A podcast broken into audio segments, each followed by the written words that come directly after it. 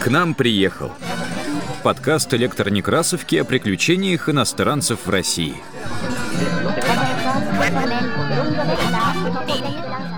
Привет!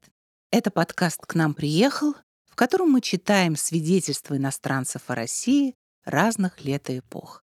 У микрофона Елена Колесникова.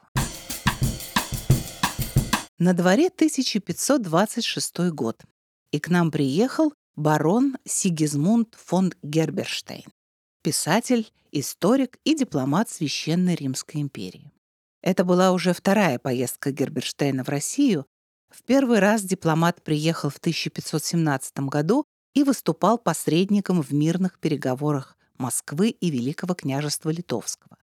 Литва предложила союз с Россией в борьбе против турков, а также требовала передачи ей Смоленска, на что Василий III ответил решительным отказом. Во время второго пребывания Герберштейн представлял Австрию и также склонял Москву к продлению пятилетнего мирного договора с Литвой.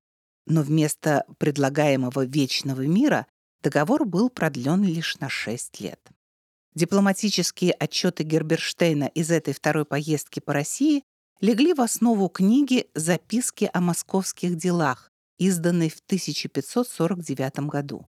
Издание на долгие годы стало для Европы основным путеводителем и источником информации о загадочной далекой России.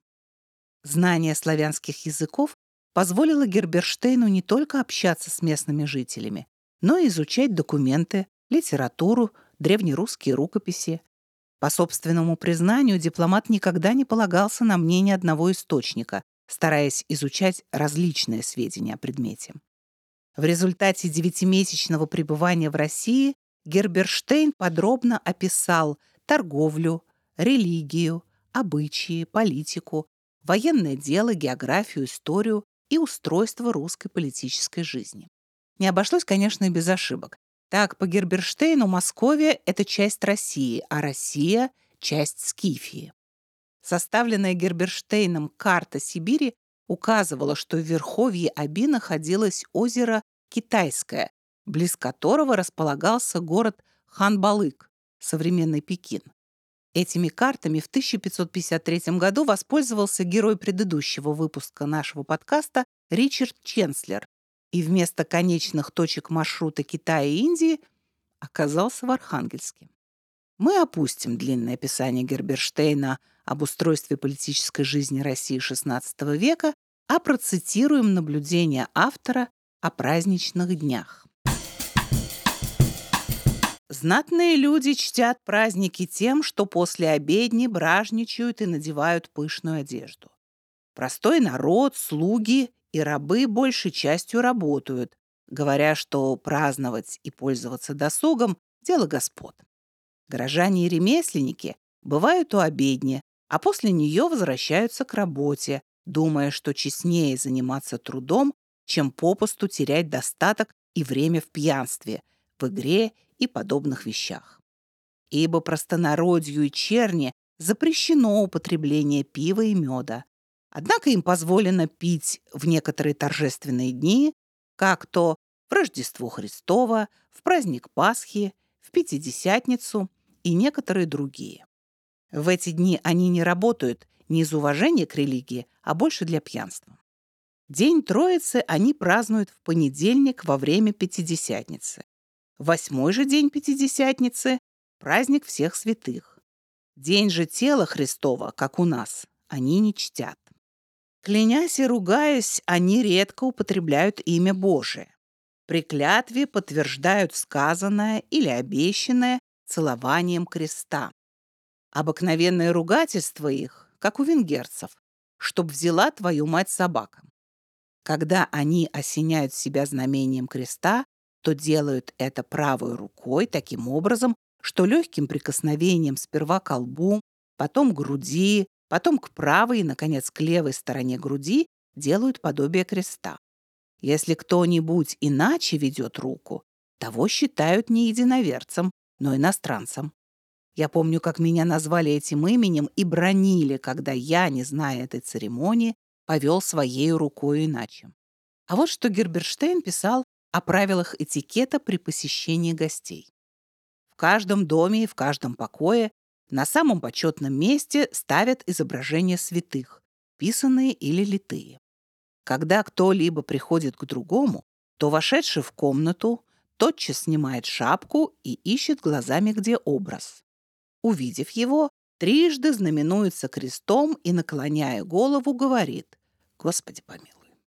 Потом здоровается с хозяином словами «Дай Бог здоровья».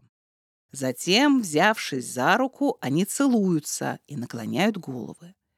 Потом тотчас взглядывают друг на друга, чтобы видеть, кто из них ниже поклонился.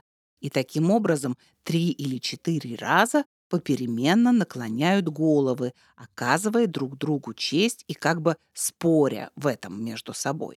После того садятся, и гость, окончив свое дело, выходит прямо на середину комнаты, обращает лице к образу, снова крестится три раза и, наклоняя голову, повторяет прежние слова.